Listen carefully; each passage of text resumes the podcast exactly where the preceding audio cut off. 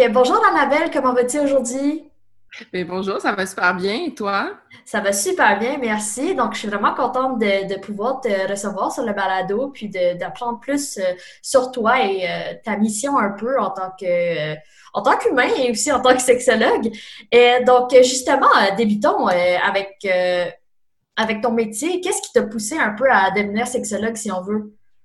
Oui, ben, en fait, moi, au niveau euh, des permis, je suis sexologue et psychothérapeute. Mm-hmm. Donc, en fait, j'ai fait le bac en, sexologie, puis la maîtrise en sexologie clinique. Euh, au départ, j'avais débuté des, euh, études là, en littérature française, donc c'était pas vraiment le même domaine. je me suis réorientée. J'ai toujours eu, en fait, un intérêt pour tout ce qui était au niveau de la psychologie, mais c'était un cours, en fait, au cégep en psychologie de la sexualité qui était donné aussi par une sexologue et psychothérapeute qui m'a vraiment fait euh, euh, un peu fait connaître c'était quoi le domaine de la sexologie en partant, puis de dire qu'il existait de la thérapie, ben de la sexothérapie. Puis à partir de ce moment-là, je m'en étais toujours souvenu, mais je pense qu'un peu en lien avec les tabous sur la sexualité, j'avais pas nécessairement osé m'y pencher, mais c'est vraiment quand je me suis réorientée là, euh, à l'université, j'étais à l'UDM à l'époque, là, j'ai reconsulté justement des descriptifs de programmes, puis je me suis souvenu de cet intérêt-là. C'est vraiment à partir de ce moment-là que j'ai débuté, mais je savais en partant, en rentrant au bac, je savais que, d'aller à la maîtrise clinique pour faire la psychothérapie, c'était vraiment mon objectif euh, dès le départ. Justement, il y a déjà plein de choses qui, sont intéressantes euh, dans ce que tu dis, mais je vais quand même commencer. Euh, j'avais aussi d'autres questions que ça me passe souvent par la tête, puis c'est quand même difficile des fois de le démystifier. Euh, à moins d'aller directement sur le site de l'Ordre des psys. C'est quoi vraiment la différence entre une psychologue et une psychothérapeute? Oui, ça, on le reçoit vraiment souvent comme question. Ben, en fait, c'est que hum, on peut pas seulement être un psychothérapeute. Dans le fond, on doit faire partie d'un ordre, euh, comme moi je suis dans l'ordre des sexologues, pour faire partie de l'ordre des psychologues pour avoir le titre de psychothérapeute. On peut pas juste être psychothérapeute, ça doit être accompagné justement euh, d'un autre titre, parce que là, mm-hmm. la, profession, en fait, a réservé des activités et euh, il y, a, je pense que je me souviens pas exactement le, nombre exact d'ordres qui font partie euh, de ça puis qui nous donnent accès au titre de psychothérapeute, mais c'est pas, il n'y en a pas beaucoup non plus. Là. Puis dans le fond, c'est un psychologue est un psychothérapeute, a son permis de psychothérapeute, mais il va travailler peut-être plus spécifiquement avec justement les troubles de la personnalité, les troubles mentaux. Il va pouvoir faire euh, des prescriptions, des diagnostics. Euh, il va pouvoir faire des évaluations, travailler dans des hôpitaux et tout ça. Alors que nous, au niveau de la psychothérapie, ben moi, je suis sexologue et psychothérapeute. Donc, je me spécifier vraiment au niveau de la thérapie. Puis ça va peut-être pas être aussi approfondi qu'un psychologue va le faire euh, s'il fait de l'éval, s'il est en neuro. sais. Un psychologue va être peut-être plus dans différents domaines plus spécifiques. Mais nous, c'est vraiment pour la psychothérapie. Euh, donc, euh, mais c'est sûr que c'est mélangeant. Dans notre cas, souvent, les gens vont demander Ah, pourquoi venir voir justement un sexologue et psychothérapeute plutôt qu'un psychologue? Mm-hmm. Ben, en fait, nous, c'est vraiment pour l'expertise sexo, l'expertise au niveau de la santé sexuelle, l'intimité, le relationnel et tout ce qui est ben, dysfonction sexuelle, problématique sexuelle. Mm-hmm. Ben, les gens, ils vont venir spécifiquement en sexo pour ça il y a beaucoup de psy qui vont nous référer des clients quand mhm. justement eux-mêmes ont l'impression parfois qu'ils ne sont pas le plus outillés ou les mieux placés pour euh, adresser des enjeux qui sont plus au niveau sexuel, plus intime, plus vulnérable. Donc, des fois, nous, on vient bien compléter un travail qui a des, des fois déjà été amorcé avec un psy. Mhm. Tu commençais déjà un peu à, mentionner euh, ton travail euh, en tant que sexologue, ton rôle plutôt, si on veut pas capitaliser le mot euh, du travail. Donc, justement, en tant que sexologue, euh, c'est quoi la différence là? Souvent au primaire ou au secondaire, il y a des sexologues qui sont établis dans les écoles. Est-ce que ton rôle n'est pas trop loin de ces personnes-là? Ou toi, justement, vu que tu es aussi psychothérapeute, t'offres un rôle euh, de t'offres un soutien un peu plus serré, si on veut? Oui, ben c'est bien que tu fasses la distinction parce que ce qui est intéressant avec le bac en sexo, c'est que ça peut donner accès au titre de sexologue. Mm-hmm. Donc, c'est pas comme un psy que là, tu as besoin de faire le doc pour avoir le titre. En sexo, tu peux faire le bac puis être sexologue par la suite. Mais là, ça sera pas de la psychothérapie. Il y aura jamais de mm-hmm. thérapie qui va se faire avec un bac. Ça va être de la relation d'aide. Tu peux tout autant travailler dans des écoles, euh, tu peux travailler dans des milieux communautaires, euh, au public, euh, tu peux travailler beaucoup plus au niveau de la prévention, sensibilisation, tu peux travailler au gouvernement, dans, dans, dans des agents qui vont travailler beaucoup au niveau des ITSS parfois. Donc, il y a vraiment du beau travail qui se fait sur le terrain, sur place. Mm-hmm. Mais tu, sais, tu peux être sexologue et psychothérapeute puis faire ces, ces, ces emplois-là aussi sans problème. Mais souvent, ben, si tu as fait la maîtrise en, en, en, en sexologie clinique, c'est parce que tu as peut-être un intérêt aussi pour tout ce qui est ben, justement clinique, traitement, psychothérapie, clientèle. Mm-hmm. Donc là, tu vas, tu vas être, ça sera pas le même travail que tu vas faire. C'est pas la même chose. Et il y en a qui font la maîtrise en recherche-intervention. Donc là, ça va être mm-hmm. plus au niveau du développement de programmes et euh, les recherches et euh, les résultats et tout ça. Mais moi, dans mon cas, ça va être. Moi, ce que je fais en fait, c'est du bureau privé actuellement. J'ai mes bureaux à Montréal. Puis j'ai aussi, euh, je travaille aussi dans une clinique sur la rive sud qui est spécialisée euh, avec toutes les douleurs génitopelviennes, tout ce qui est au niveau des, du muscle, euh, ben, en fait du plancher pelvien, mm des hommes et des femmes. Puis on travaille beaucoup euh, avec une clientèle qui a eu des cancers sexuels ou beaucoup de femmes qui sont prises post-accouchement, mm ont des douleurs vraiment comme plus localisées, mais qui mhm. entraînent beaucoup de complications tout au niveau, tout au niveau relationnel que physiologique. OK, parfait. C'est justement là, tu mentionnes aussi que c'était des personnes qui avaient un vécu, si, si tu veux, dans le domaine de la santé, mais est-ce qu'il y a un moment précis où on devrait commencer à consulter pour la euh, envers, ben, en fait, on devrait commencer à consulter une, ou un sexologue ou c'est vraiment euh, c'est comme aller en thérapie, justement, quand, quand tu vas bien, tu peux toujours aller en thérapie aussi. C'est même euh, souhaitable pour pouvoir euh, savoir euh, qui tu es et tout. Est-ce que c'est un peu la même mentalité avec la, la, la, sexologue, le sexologue? Oui, ben c'est ça. Vu que nous, on est, ben, dans mon cas, moi, je suis sexologue et psychothérapeute, donc vu qu'on fait de la psychothérapie qui est un petit peu plus générale, mm-hmm. ça, ça peut ouvrir comme un peu plus de portes, je dirais, parce que c'est sûr que si tu es plus sexologue, ben là, les gens vont vont venir en lien avec ça directement. Mais nous, le, type de psychothérapeute nous donne aussi une ouverture, euh, tout ce qui est il y a des clients que je vois parfois, c'est pas directement sexuel. Des fois, ça peut être au niveau de la confiance, les mm-hmm. relations, le rapport au corps, euh, les troubles alimentaires, mm-hmm. l'anxiété. Donc, euh, c'est pas toujours précisément avec la sexualité. Mais c'est vrai que souvent, les gens ils vont dire Ah, c'est quand justement le bon moment de consulter en sexologie? Mm-hmm. Ben, c'est que ça dépend parce que c'est rarement juste sexuel, en fait. Mm-hmm. Donc, mais c'est qu'en même temps, je comprends très bien que les gens, euh, vu que c'est une sphère qui est très intime, très vulnérable, euh, parfois tabou ou même caché, ben ils vont pas venir. Euh, ça va pas être le premier réflexe des gens de dire ah je vais aller en sexo, faire une sexothérapie, une psychothérapie mm-hmm. pour ça. Donc, souvent, il y en a qui vont se faire référer par d'autres professionnels. Mm-hmm.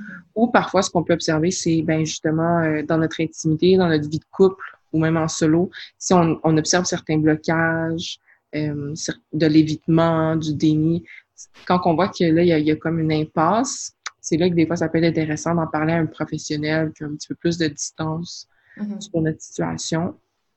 Ou dans d'autres cas, moi, je travaille des fois en parallèle avec des physiothérapeutes qui vont travailler parfois avec des femmes qui ont des euh, qui souffrent parfois de dyspareunie ou de vaginisme, qui ont eu parfois un cancer de l'utérus. Mm ces femmes-là, ben, ils font un travail comme justement plus au niveau physiologique avec une physiothérapeute.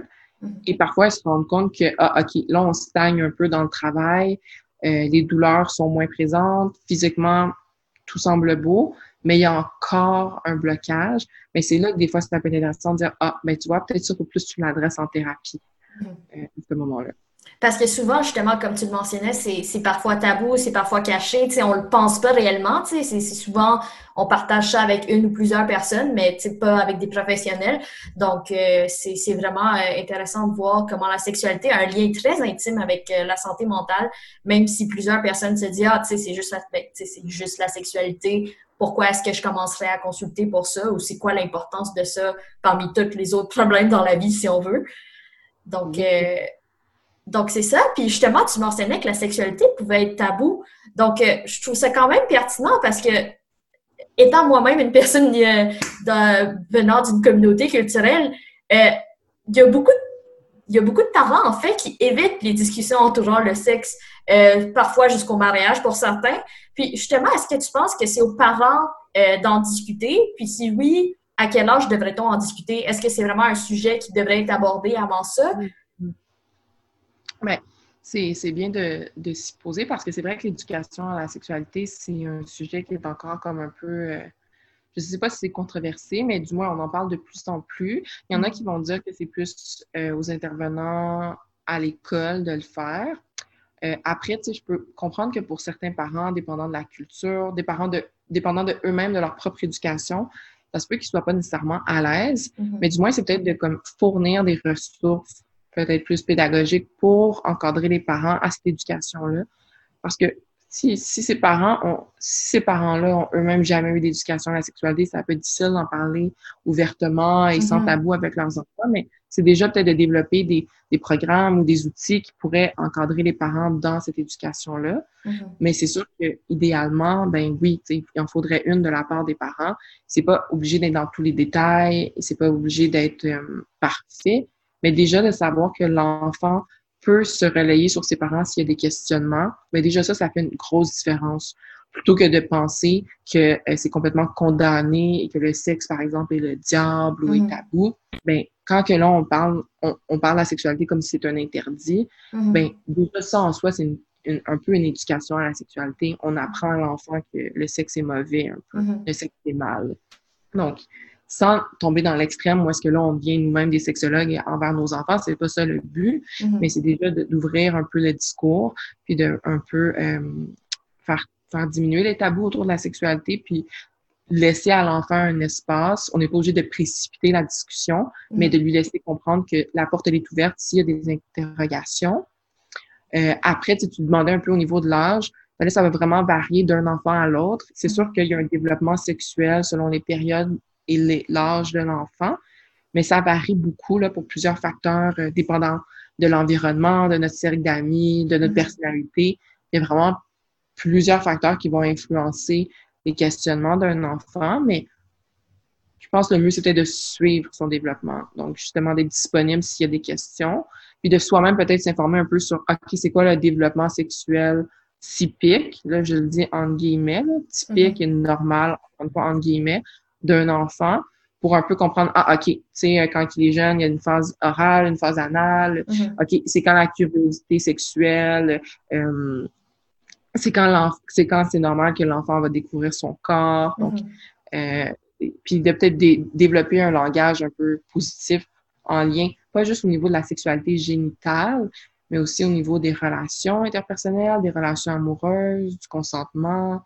Euh, c'est des notions très importantes, ça. Euh, pour plusieurs jeunes, je pense que euh, c'est toujours pertinent d'avoir cette notion de limite de, dès, dès, que possible parce que je pense que ça pourrait éviter beaucoup de, de mauvaises aventures, que ce soit des agressions sexuelles ou des violences sexuelles. Je pense que c'est ça, vient quand même aux parents de jouer ce rôle-là. Il, y a bien évidemment l'école, mais comme tu l'as bien mentionné, ça serait quand même bien que certains organismes puissent développer une espèce de, programme pour justement soutenir les parents là-dedans. Je pense qu'il y a beaucoup de parents issus de, la diversité qui ont d'autres combats aussi à mener de front et la sexualité devient pas, euh, pas la priorité à ce moment-là.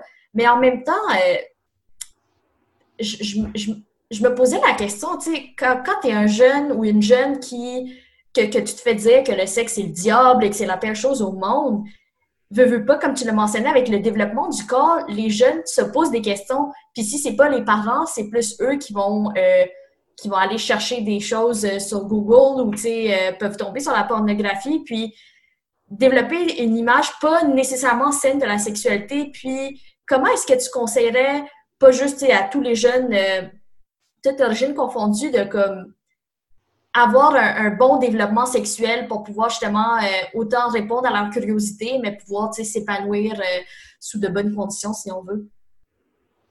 Oui, mais c'est vrai que ça peut être difficile quand tu es jeune puis tu es un peu comme dépourvu de ressources ou tu n'es pas dans un milieu justement qui est nécessairement positif ou mm-hmm. qui encourage l'éducation, mais de manière idéale, ça serait peut-être d'identifier un, un professionnel à l'école qui est de confiance, que ce soit un infirmier, une infirmière, un sexologue, euh, que ce soit un professeur qui, qui semble à l'aise aussi avec ce matériel-là. Mm-hmm. Mais identifier quelqu'un de confiance là, et de fiable aussi, parce qu'il y a tellement d'informations qui circulent au niveau de la sexualité que des fois, de d'avoir quelqu'un qui est comme un peu rigoureux, scientifique dans, dans son information, puis qui est, qui est vérifié aussi, mm-hmm. ben, ça peut déjà un peu faire le ménage dans tout ce qu'on peut lire sur Internet. Euh, puis après, c'est peut-être de consulter aussi des, sites ou des outils qui sont backés un peu, là, comme au niveau, au niveau du gouvernement, il y, en a de plus en plus. Il y a vraiment beaucoup d'outils qui sont vraiment valides et légitimes au niveau de l'information qui circule. Peut-être de consulter ça plutôt que des forums ou un peu euh, des commentaires. Sais, ça, des fois, il y a, y a des opinions, il y en a plein, mais c'est c'est pas basé sur quelque chose de nécessairement véridique. Mm-hmm. Euh, c'est sûr que des fois, quand on vit des questionnements en lien avec, avec, la sexualité, on va rapidement aller chercher sur Internet pour un peu briser l'isolement, voir si les, les, autres ont vécu ça également. Mm-hmm. Donc, c'est là que là, ça, on peut rapidement se faire des scénarios si soit on lit des commentaires qui font du sens avec ce qu'on a vécu ou au contraire, si on se retrouve dans rien. Mm-hmm. Donc, c'est là que ça, va être important d'identifier peut-être un adulte de confiance ou du moins des outils vérifiés, là, des, outils du gouvernement ou euh, il y a beaucoup de portails de plus en plus qui sont développés puis qui mhm. encouragent une sexualité saine et positive. Peut-être de consulter ça avant euh, de, se, de se perdre un peu dans le chaos qui est Internet. Conférence, atelier entourant justement la transidentité et l'homosexualité. Puis justement, déjà que c'est difficile pour ces personnes-là de faire un coming out, puis certains aussi euh, appartiennent à une communauté culturelle. Comment est-ce que tu as des conseils ou des réflexions à partager pour que d'une part ils acceptent un peu leur orientation sexuelle, puis euh, ils, ils visent voyons, ils vivent un peu mieux avec euh, avec ça, puis qu'ils développent une saine sexualité parce que c'est quand même une certaine barrière euh, mentale qui vient aussi euh, jouer dans tout ça.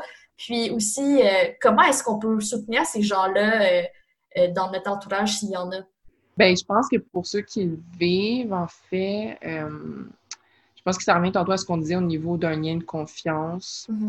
Euh, quand il s'agit d'un dévoilement, là, peu importe quelle est l'identité ou l'orientation sexuelle, ça va être important que le premier soit fait avec quelqu'un de confiance. Ben, en fait, c'est que les premières réactions qu'on va vivre vont, vont, tellement déterminer la suite du coming out. Mm-hmm. Il y a des gens qui vont justement se renfermer encore davantage s'ils ont une réaction négative. Mm-hmm. Donc, ben, c'est de suivre son rythme, de se demander pourquoi on le fait, de s'entourer d'une personne, de une ou des personnes de confiance pour ces, pour ces premiers moments-là, un peu qu'on va vivre euh, dans le monde extérieur.